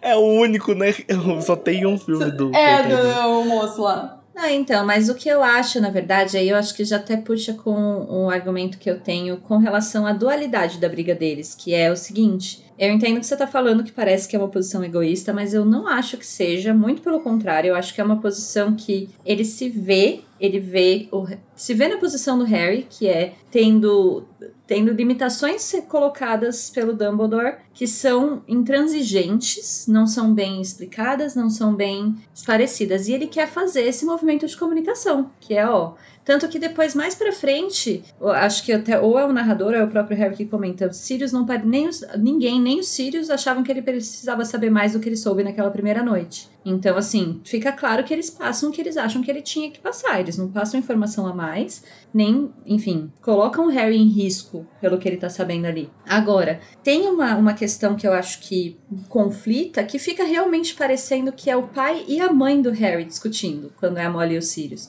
que essa coisa da então da, da mãe protetora, da mãe querer acolher e querer fazer, não, não, não conta nada para eles, deixa eles aqui na redoma da proteção eterna. E o pai meio, não, deixa a criança aí fazer as coisas, quebrar a cara e, e aprender quebrando a cara. E isso é uma deixa a criança quebrar muito... a cara na guerra. É, mas é uma dinâmica muito comum numa paternidade mais normativa, assim. A mãe nessa posição de, de disciplinadora e o pai, ah, o pai é o legalzão, né, sabe assim? E eu acho que eles dois refletem essa, essa normatividade aí nessa briga que eles têm, sabe? Então eu não vejo de forma alguma como egoísmo do Sirius, eu vejo ele sendo uma figura parental negligente e, e até irresponsável, como muitas figuras parentais são. Aliás, figuras paternas, né? Mas os dois sendo figuras parentais opostas só que eles não são um casal e não são nenhum dos dois pais dele, né? Então eles Mas brigam entre si na que... frente dele, tipo, sobre a melhor maneira que eles acreditam de criar, entre aspas, de novo, o Harry. Mas voltando à questão do Thiago, eu acredito pouco nisso do que, de que o Sirius projete o Thiago. Eu acho que é impossível ele não ver o melhor amigo refletido ali em algumas. Porque o menino é o sósia do Thiago, né? O Thiago Cover. Mas, ao mesmo tempo, o que eu acho é que ele se projeta no Harry. Ele pensa muito mais no que ele faria, no que ele gostaria de fazer se ele estivesse na posição do Harry, e faria se ele não estivesse impossibilitado de fazer, do que seria melhor para o Harry. Então ele agia assim, tipo, loucamente. Vamos contar, vamos contar, pressionando, botando ele contra a parede, fazendo quase que uma chantagem emocional ali pro menino saber. E botando o menino ali, tipo, olha ali, ele tava na merda, tá com depressão, tava lá no quarto cagado, no malão. Isso hum. eu acho muito errado e detestável. E eu não, não acho que isso. seja uma relação parental, porque eu acho que o, o Sirius não é uma figura paterna pro Harry. Não porque ele não queira, mas sim porque não dá nem tempo dele ser. Ele mas é, eu vejo sim, muito. O Harry vê muito... ele dessa o Harry forma. vê ele mas, como pai. Mas eu. Ele o Harry vê ele como um pai. É, ah, mas eu, a... não, eu não enxergo o Sirius como não uma figura que a gente enxerga. É, a gente Harry não enxerga, mas o Harry vê o Sirius. Eu enxergo também, mas assim, ele... de fora você pode avaliar que não, é. mas o Harry enxerga. A forma como ele Não, mas eu tô falando da minha assim. avaliação, não tô falando de como o Harry enxerga. Tá. Para mim, o Sirius não é uma figura paterna pro Harry e na narrativa não tem tempo dele ser uma figura paterna pro Harry. Eu acho que o Harry tem muito mais um apego de dele ter tido contato com a última pessoa ali que teve contato com os pais dele. Então, mas a gente então, é falando da perspectiva do um... Harry e aí nisso também discordo. É muito mais um reforço nele. do que o Harry vê ali e acho que é muito emocional do que racional. Só que a Thames falou que realmente existe muito esse lance de um pai ver um filho e dizer, ah, deixa o menino, não sei o que, não sei o que lá. Mas eu, eu vi refletida lendo hoje muito uma postura Rony e Hermione no Sirius e na Molly. Tipo, em proporções muito diferentes.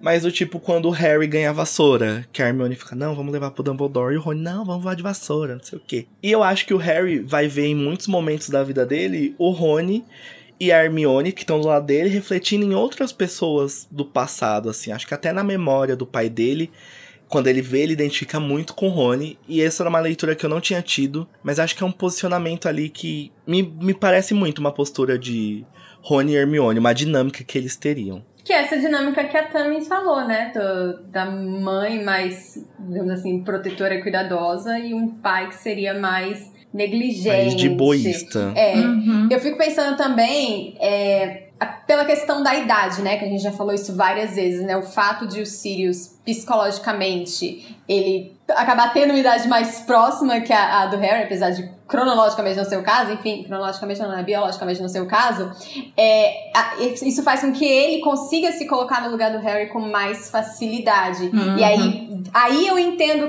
por que, que o Danilo diz que ele não enxerga o Sirius como figura paterna, porque por essa proximidade, essa falsa proximidade etária, a gente fica com a impressão de que eles são mais amigos. Mas eu acho que essa. Apesar essa de eu não concordar. Ela fica mais. Não, ela ficaria. Entendo, talvez ela seria mais argumentável aqui, porque eu acho que aqui a gente vê o Sirius. Assim, ele tava fugindo, né? Em, em Cálice. E em Cálice ele tava tendo uma postura muito mais até paterna mesmo. Com certeza. De suporte emocional, de, de cuidado, de proteção, de um monte de coisa. Aqui o Sirius está se vendo numa situação psicológica absurda. Então aqui ele tá muito até sabe, surtadaço. É uma regressão que acontece, Se, se né? sentindo um adolescente de novo. E justamente sendo tratado como um adolescente pelo Dumbledore. Então, Aqui essa dinâmica muda um pouco e talvez ele acabe se vendo mais como um amigo do Harry do que como um pai. Mas eu não acho que isso é feito ao longo da relação deles. E, portanto, nesse ponto, o Harry tá vendo ele como um pai. Ah, perfeito, concordo. Ele não, mas o Harry tá, uhum. sabe? Agora eu quero jogar uma pergunta aqui na roda. Vocês acham que a narrativa Aí não tô falando mais de personagem, tô falando do, do final da história, do desenlace. Concorda com qual dos dois? Com a Molly ou com o Sirius? No caso, foi bom eles não terem contado ou terem contado só o suficiente? Ou era melhor eles terem contado tudo? Precisa responder, não, pode deixar para responder quando chegar lá no final. Lembrem de mim quando chegar no último capítulo. Ouvintes, respondam vocês, porque eu não sei. Não sei. É, eu acho que a narrativa, ela, ela acompanha e sempre acompanhou muito o que o Harry acha. Nesse momento aqui, o Harry acha. O Harry tá como a narrativa do lado dos Sirius. Tá sendo colocado, eu acho que a Molly de maneira mais. Assim, tá todo mundo meio contra ela. Dá para sentir que o Sr. Weasley tá meio com medo de apanhar dela. A narrativa constrói de um jeito em que a gente concorda. A gente não, né? A narrativa concorda com o Harry. E nesse ponto, então, ainda não dá para ter a big picture, né? Não dá para saber como vai acabar. Então, talvez no final o Harry discorde. E talvez no final a gente discorde quando chegar. Mas eu acho que aqui ela acompanha o que o Harry pensa, entende? Sei se eu respondi a pergunta, mas é, é a impressão que eu fiquei. Não, não tem certo e errado, não, eu acho. Quer dizer. Não, não, não por estar certo ou estar errado. Não sei se eu é, respondi. Não, não. não sei se foi a resposta satisfatória. Então, eu ia falar que apesar do Harry entender os Sirius, ele também entende a Molly. Então acho que ele não toma um lado, ele entende os Sirius porque é o que ele quer que aconteça, mas ele fica. Ele fica muito grato ali pela, pela atitude. Ele fala até que ele se comoveu quando ela disse que ele era quase um filho para ela. E ao mesmo tempo ele se sente muito pressionado dessa super proteção, tipo. Uhum. O que ele enxerga que é uma super proteção desnecessária, sendo que não é uma super proteção desnecessária, uhum. sabe? Porque até mesmo se você tem ordens do, do Dumbledore e ordens do Sirius Black, você vai ouvir quem? né? Ainda mais se você. O Dumbledore Não dá, da Ordens. O gente. Sirius é uma figura mais próxima dele. Não, mas peraí. Mas eu acho que o. o Re- a Molly pensa assim, sabe? Tipo. E isso faz ela ficar muito firme nisso. Muito. Tipo, gente, é o Dumbledore, ele tá falando, gente. Vocês não estão aceitando o Snape vir aqui porque o Dumbledore mandou? Vamos seguir todas as ordens dele ou a gente só vai seguir as ordens que convém pra vocês? Ai, de Dumbledore não seguiria ordem nenhuma. Mas essa sou eu. É um pouco difícil essa- também, né, gente? Essa É parte-. Que eu acho muito bonitinho, assim. Você até comentou que ele fala que, ah, ele ficou comovido quando, Harry, quando a Molly fala que ele é quase como um filho pra ela. Mas eu acho um pouco triste que aqui ele tá tão querendo as informações e querendo saber que ele mal percebe que tá tendo uma dinâmica em que são dois pais, né? Duas pessoas querendo se responsabilizar por ele e que é a primeira vez que isso acontece na vida dele. E uma das poucas vezes, né? Acho que única também, né? Por isso que eu acho muito sacana, gente. Ai, não aguento Sirius Black, cansei. É muito sacana o Sirius Black olhar pra Molly, a pessoa que vem. Gente, a, a única pessoa que abraçou o Harry, a pessoa que vem dando carinho. A única pessoa que acolhe o Harry de verdade fala: ele não é seu filho, ele diminui a relação dele, deles só porque ele quer contar pro menino. Não é só Enfim. porque ele quer contar pro menino, é porque ele quer essa relação pra ele. Eles estão disputando a, Que a não vai ter, paternidade né? Porque dele. vai morrer. Brincadeira, tô amargurado, tô amargurado. Eu acho muito sacana a Molly falar pro Sirius que ele não cuidou do Harry porque estava tirando férias Uhum. em Azkaban. Ai, gente, essa parte pra mim. Eu tenho vontade de tatuar essa frase, porque. eu. fi- Pessoa Gente, eu juro.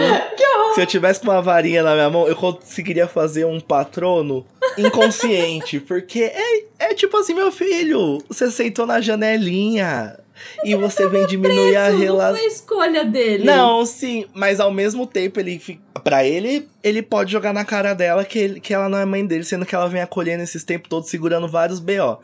Aí, alguém precisa jogar na cara dele, ó, você tava em Azkaban, filho, o tempo que você tava lá, eu que tava cuidando dele, agora você quer sentar na janelinha e achar que você é mais papai do que eu? Ai, eu não aguento. Essa parte é, tipo, muito... um- É um golpe baixo? É um golpe baixíssimo, mas Os eu acho dois deram muito bom. golpes baixos, mas eu ainda acho realmente muito fofo eles estarem brigando.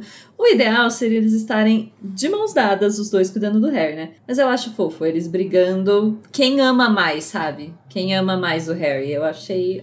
Eu acho de verdade isso um pouco fofo, porque real é a primeira vez que isso acontece na vida do Harry. No geral, ele só sofre negligência. Tadinho do menino, Harry. Gente, o ideal é o Lupin, que foi a única pessoa sensata que conseguiu chegar no meio termo. Como sempre. chegar a um acordo, né? Então é isso, gente. Depois que o Lupin consegue fazer esse acordo, ele consegue lá, gente, vamos contar o necessário ali pra Depois ele. que a todo mundo ficou, menos a Gina, Gina cama. Gina, cama. Pelo amor de Deus. Ninguém interviu pela Gina. Harry nem teve a decência de falar: Não, vou contar as coisas pra ela também. Não vai contar, não, mó cuzão. Aí o Harry tem o momento QA dele, né? O momento, vou sentar aqui, vocês vão me contar tudo, não me escondam nada, o Zequinha do Castelo Ratimbum. E aí ele começa a saber que o plano do Voldemort falhou ali de volta dele, né? Porque não era pra ninguém saber que o Voldemort tinha voltado, era só pro Harry morrer e foda-se. Ele começa a saber várias coisas ali, inclusive que foi graças a ele que o Dumbledore conseguiu convocar a Ordem da Fênix a tempo. Então, naquele momento, gente, a gente questionou se o Dumbledore devia forçar o menino a falar ou não, a gente concluiu que foi o certo a fazer. E justamente por isso que ele conseguiu agir rápido o suficiente pra né, se organizar tão rápido quanto o Voldemort, que já tinha se organizado. Tinha tido mais de um ano pra se organizar, mas uma resposta rápida o suficiente, né? É, Era tipo. Era o- se tivesse avisado cinco minutos depois, teria dado muita merda, né? A gente tem certeza. E até as primeiras coisas que ele fala sobre como o Voldemort tá, pretendia se organizar, os primeiros indícios já estão lá em Cálice quando ele dá as primeiras ordens logo que o Harry conta a história toda. Sim, verdade, né?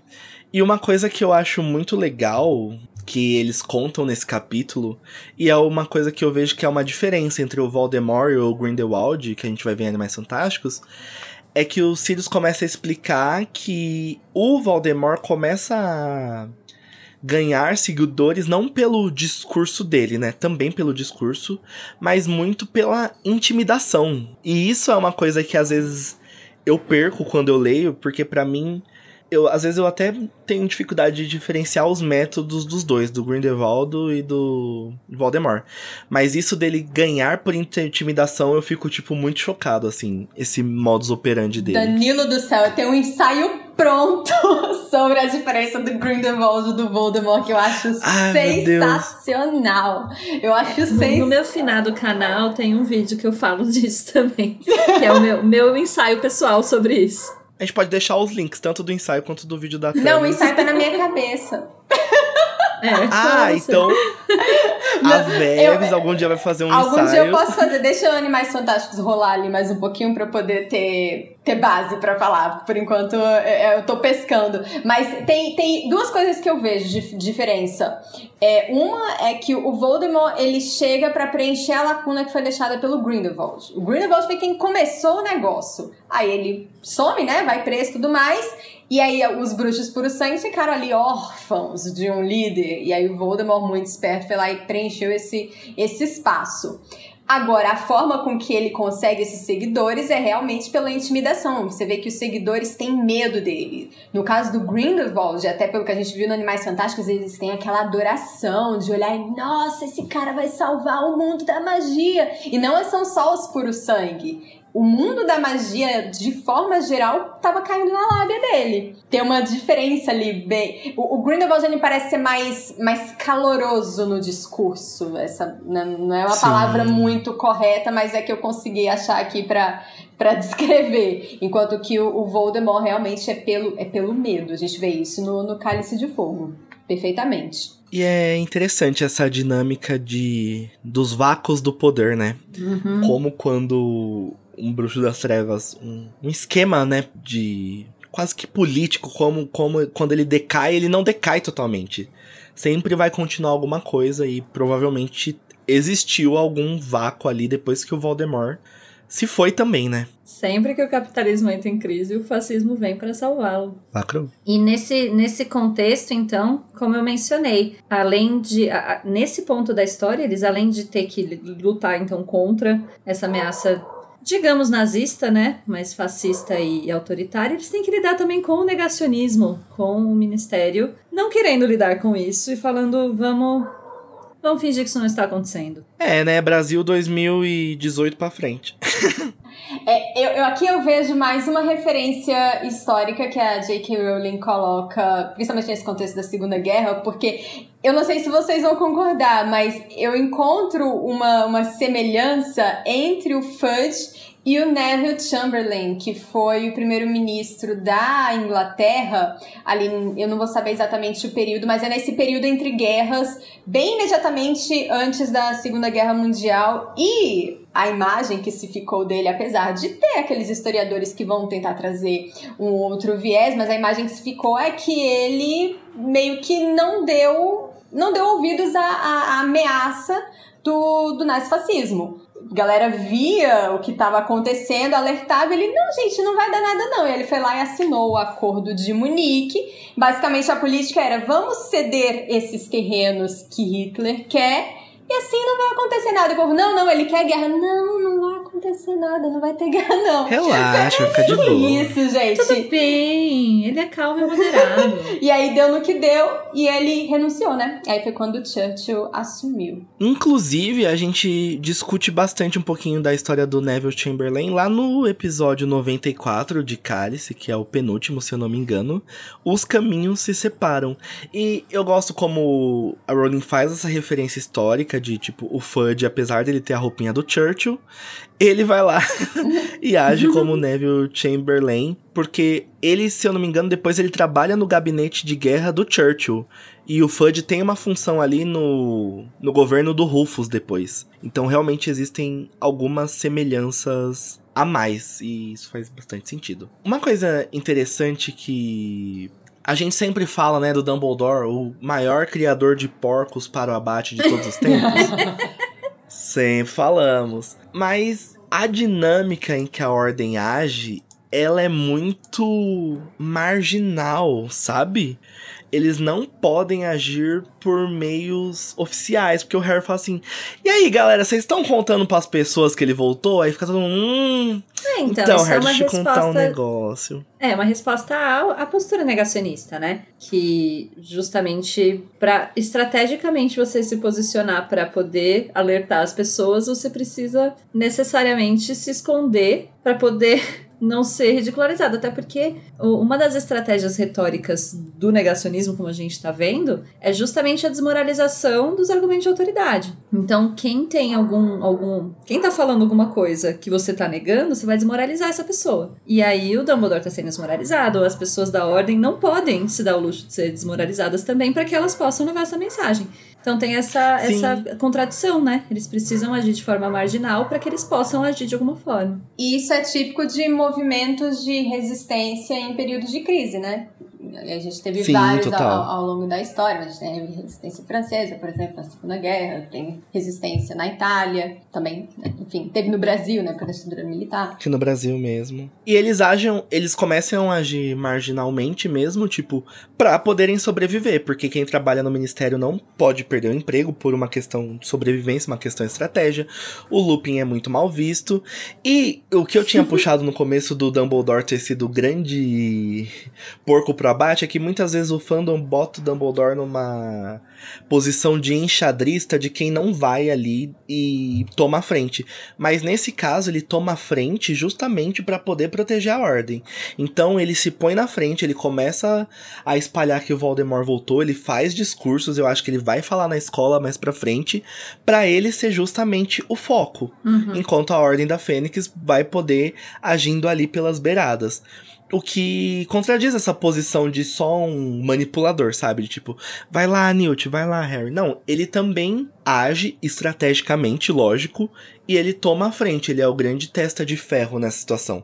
Tanto é que a ausência dele é sempre justificada porque ele nunca tá só ausente se escondendo, ele tá au- ausente lutando também, sabe? Sim, tanto que mais pra frente, quando o Fudge vê a oportunidade de prendê-lo, ele toma, né? O Dumbledore fala, não, não, vou embora. E, e não é preso. Mas, né, ele realmente toma uma dianteira aí. E não, eu acho que não dá pra criticar a postura que ele tem nesse, nesse contexto. Pra mim, ele tá fazendo o melhor que dá pra fazer num, num contexto em que estão desmoralizando ele, tirando ele do... De onde que é que tiraram ele? Lá da onde ele é cacique supremo, É, da Confederação da Confederação Internacional, né? E da, da Corte Suprema também, né? Ele não era membro. Inclusive, falando em Confederação Internacional, vamos ter em Os Segredos dele mesmo, Dumbledore, em abril, dia 14. Eleição, hein, gente? Votem na Vicência Santos.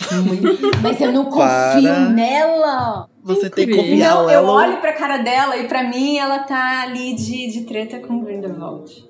Será que os três candidatos estão malcomunados com o Grindelwald ali também? Eu não Seria uma possibilidade inacreditável. Mas é isso, gente. Em abril a gente vai descobrir se a Vicência era o Lula ou se ela era o Bolsonaro. O Brasil mal representa e quando representa, representa errado. vai pôr uma fascistora. E assim, não é nada que não seja real também, né? Inclusive, esse ano é ano de eleição no Brasil também. Fica a dica, Brasil. Se vocês lerem lembrado, aqui esse capítulo, tem alguns trechos que dá pra entender perfeitamente o governo Bolsonaro se você trocar a palavra Dumbledore pela palavra Lula. Eles, ele acha que ele está tentando tomar o lugar dele. Tem, tem uns pedacinhos assim que se você troca pela palavra Lula, fica, fica a mesma coisa. Su- Vamos pegar um arquivo e substituir Dumbledore por Lula em todos os livros de Harry Potter. Inclusive, aproveitando que estamos falando de eleição, vocês precisam votar.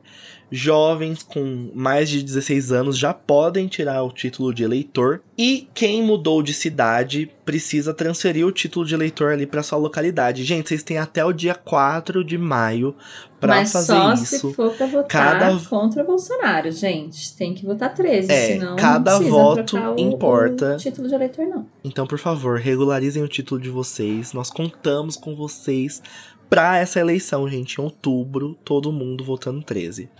Mas é isso, gente, com essa mensagem gostosinha de obrigar nossos ouvintes a regularizarem os títulos de eleitor deles. Nós vamos finalizando a discussão acalorada desse capítulo. Tô até suando. Mas já! E é, tava tão bom, né? Gente! Queridos ouvintes, semana que vem temos Metendo a Colher. Acompanhe a nossa live no canal Animagos. Depois também vai pro feed. E vocês podem mandar feedback pra gente pelas redes sociais, é sempre arroba Casa Elefante ou a Casa Elefante, procura no Facebook, no Twitter, no Instagram, no TikTok. Nós também temos um grupo do Telegram e do Discord, que a gente tem conversas mais aprofundadas ou chamadas só pra gente ficar rindo. Entre em contato com a gente, por favor, a gente nunca pediu nada. E é isso, gente, eu acho que chegou o momento. Momento Avada Kedavra.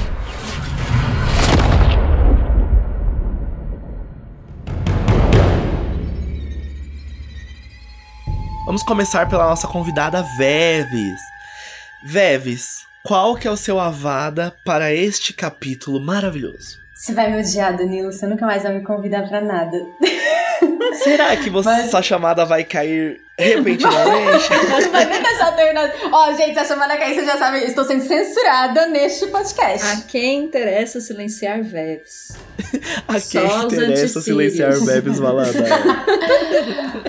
O meu avada vai para o favoritismo de Molly Weasley. Eu não aguento, gente, desculpa, mas é é muito óbvio que ela gosta mais de uns filhos do que dos outros, e é muito óbvio que ela gosta mais do Harry do que dos próprios filhos. E eu fico imaginando o coitado do Rony tendo que ver toda. Gente, os, os gêmeos, né? Eles já se acham, acham que são filhos do vizinho. Aí o, o, o Rony vai, daqui a pouco ele vai ser monitor, mas ok, Harry, como você está? Então assim, né? Fica difícil. Aí, né? Enfim. Favoritismo de Molly. É, Fofinha, mas- defendendo Mães Harry, fazendo né? mãezices, Mas, é, né? mas, mas me incomoda, me incomoda. E como vocês já passaram pano demais, vocês, diga Danilo, pano demais pra Molly, eu resolvi fazer um contraponto. Tudo bem, Veves. Eu acho que faz Eu sentido. posso ouvir isso e continuar até te amando. justifica, né, o ciúme que o Rony tem, gente. Quando sua mãe vira mãe do menino famoso, você vira um filho de segunda ordem, é bastante triste. Não é? Então, eu vou aproveitar esse momento, né, pra dar o meu avada também. O meu avada, gente, não me levem a mal, ele é um avada bipartido.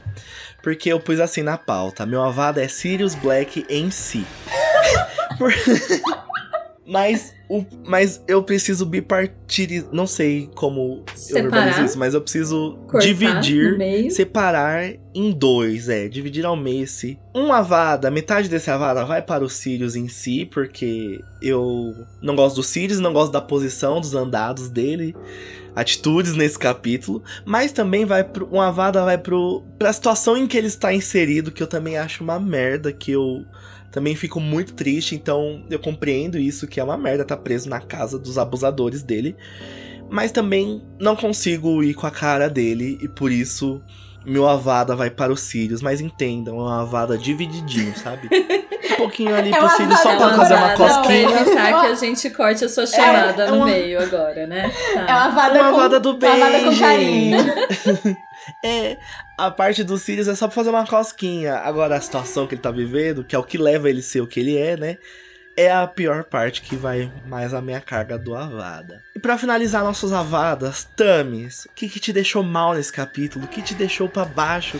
O que, que faz você dar uma Avada? Então, exatamente a segunda parte do seu Avada é o que eu acho mais complicado. E eu acho interessante isso, assim, que o que eu sempre brinco que eu não gosto do Snape e tal, eu não gosto da pessoa. Eu acho que é uma pessoa desprezível, mas eu consigo compreender completamente como ele chegou a ser a pessoa desprezível que ele é. E com o Sirius é a mesma coisa. Eu entendo alguém não gostar dele, porque tem muitos motivos que levaram ele a ser uma pessoa desprezível. Da perspectiva de outros seres humanos que não Tem. eu, porque eu achei ele incrível e nunca errou. Mas.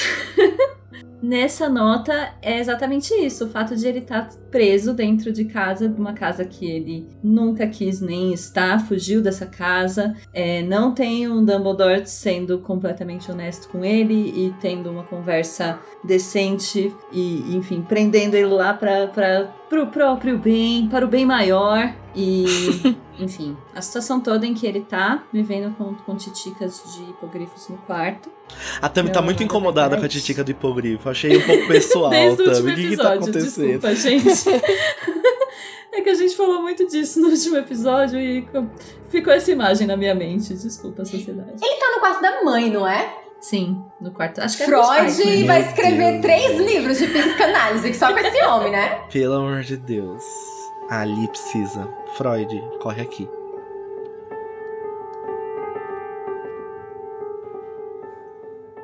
Mas é isso, gente. Agora que nós já tiramos toda essa energia negativa do nosso coraçãozinho, vamos relaxar nossos ombros, estalar o pescoço, porque vamos buscar uma memória boa. Chegou o momento do Expecto Patronum!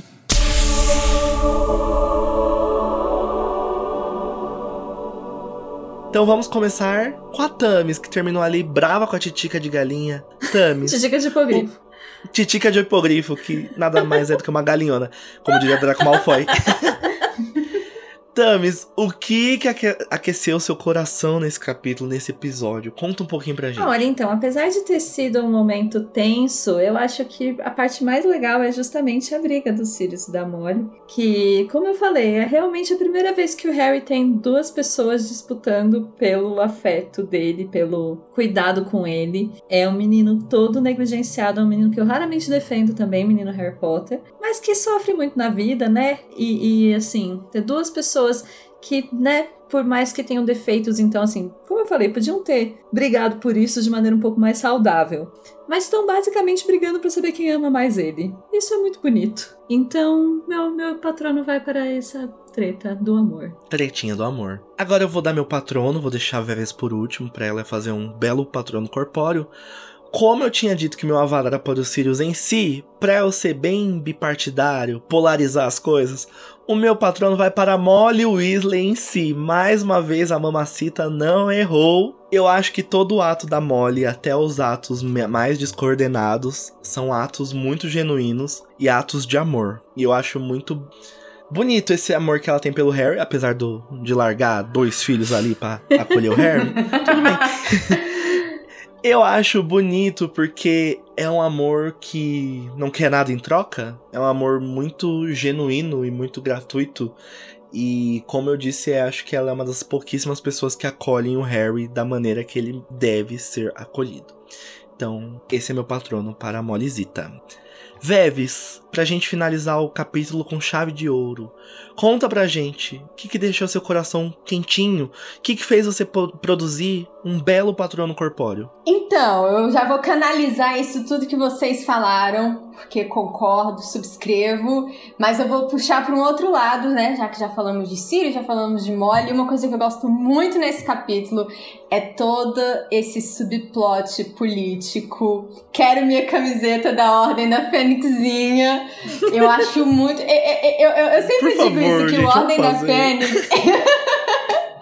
Eu sempre digo que o Ordem da Fênix é um livro que eu gosto bastante, porque ele traz o lado político do mundo da magia, não é só o lado mas, assim, social, sem o lado querer social. Dar um foreshadow, mas a Ordem da Fênixinha é a armada de Dumbledore, né? É, é, inclusive esse pode ser o nome, a Armada da Armada Fênixinha. Armada da Fênixinha, verdade. É, eu sempre digo que é, o Ordem da Fênix é um livro mais político, né? Harry Potter, no geral, a gente tem todo aquele lado sociológico, mas esse aqui é tipo assim, política pura, e eu gosto muito disso, gosto de toda essa conversa que eles têm sobre o, o retorno do Voldemort, de como ele tá fazendo pra para retomar o poder e como que o ministério tá agindo e como que a ordem. Ai, gente, eu gosto. É isso. Tá aí. Isso não era pra ser uma coisa para gerar patrono, né? Mas tá gerando, Verônica. Vá se tratar. isso explica muito sobre ser brasileiro, velho. E agora que terminamos essa chuva de patrono, queria dedicar um patrono especial para nossa convidada, a Veves. Muito obrigado por ter vindo aqui com todo o seu kit de limpeza, defender os cílios. e a brilhantar nosso episódio, Veves, por favor, volte mais vezes. Isso daqui é uma súplica que a gente tá fazendo, sabia? Eu que agradeço o convite! Muito obrigada! Mais uma vez aqui passando pano pro Sirius. Enquanto ele estiver aí, tem outros personagens também, tamo aí junto. Olha, ele não vai ficar aqui por muito mais tempo, mas você tá convidada mesmo depois que ele não estiver aqui, tá? Aí ele volta só em relíquias por um segundinho, mas vai ser mas, tudo Aí ele é muito triste. Então é isso, pessoal. Depois da gente ter discutido sobre a solidão do cachorrão, ter discutido sobre Molly e Sirius, pais ou não, sobre a gente ter discutido da, sobre a ordem da Fênixinha, já estamos prontos para adentrar e conhecer no próximo capítulo a muito antiga e nobre casa dos Black. Um beijo, Beijo, pessoal. Deixem gente. comentários Deixem e até a comentários. próxima.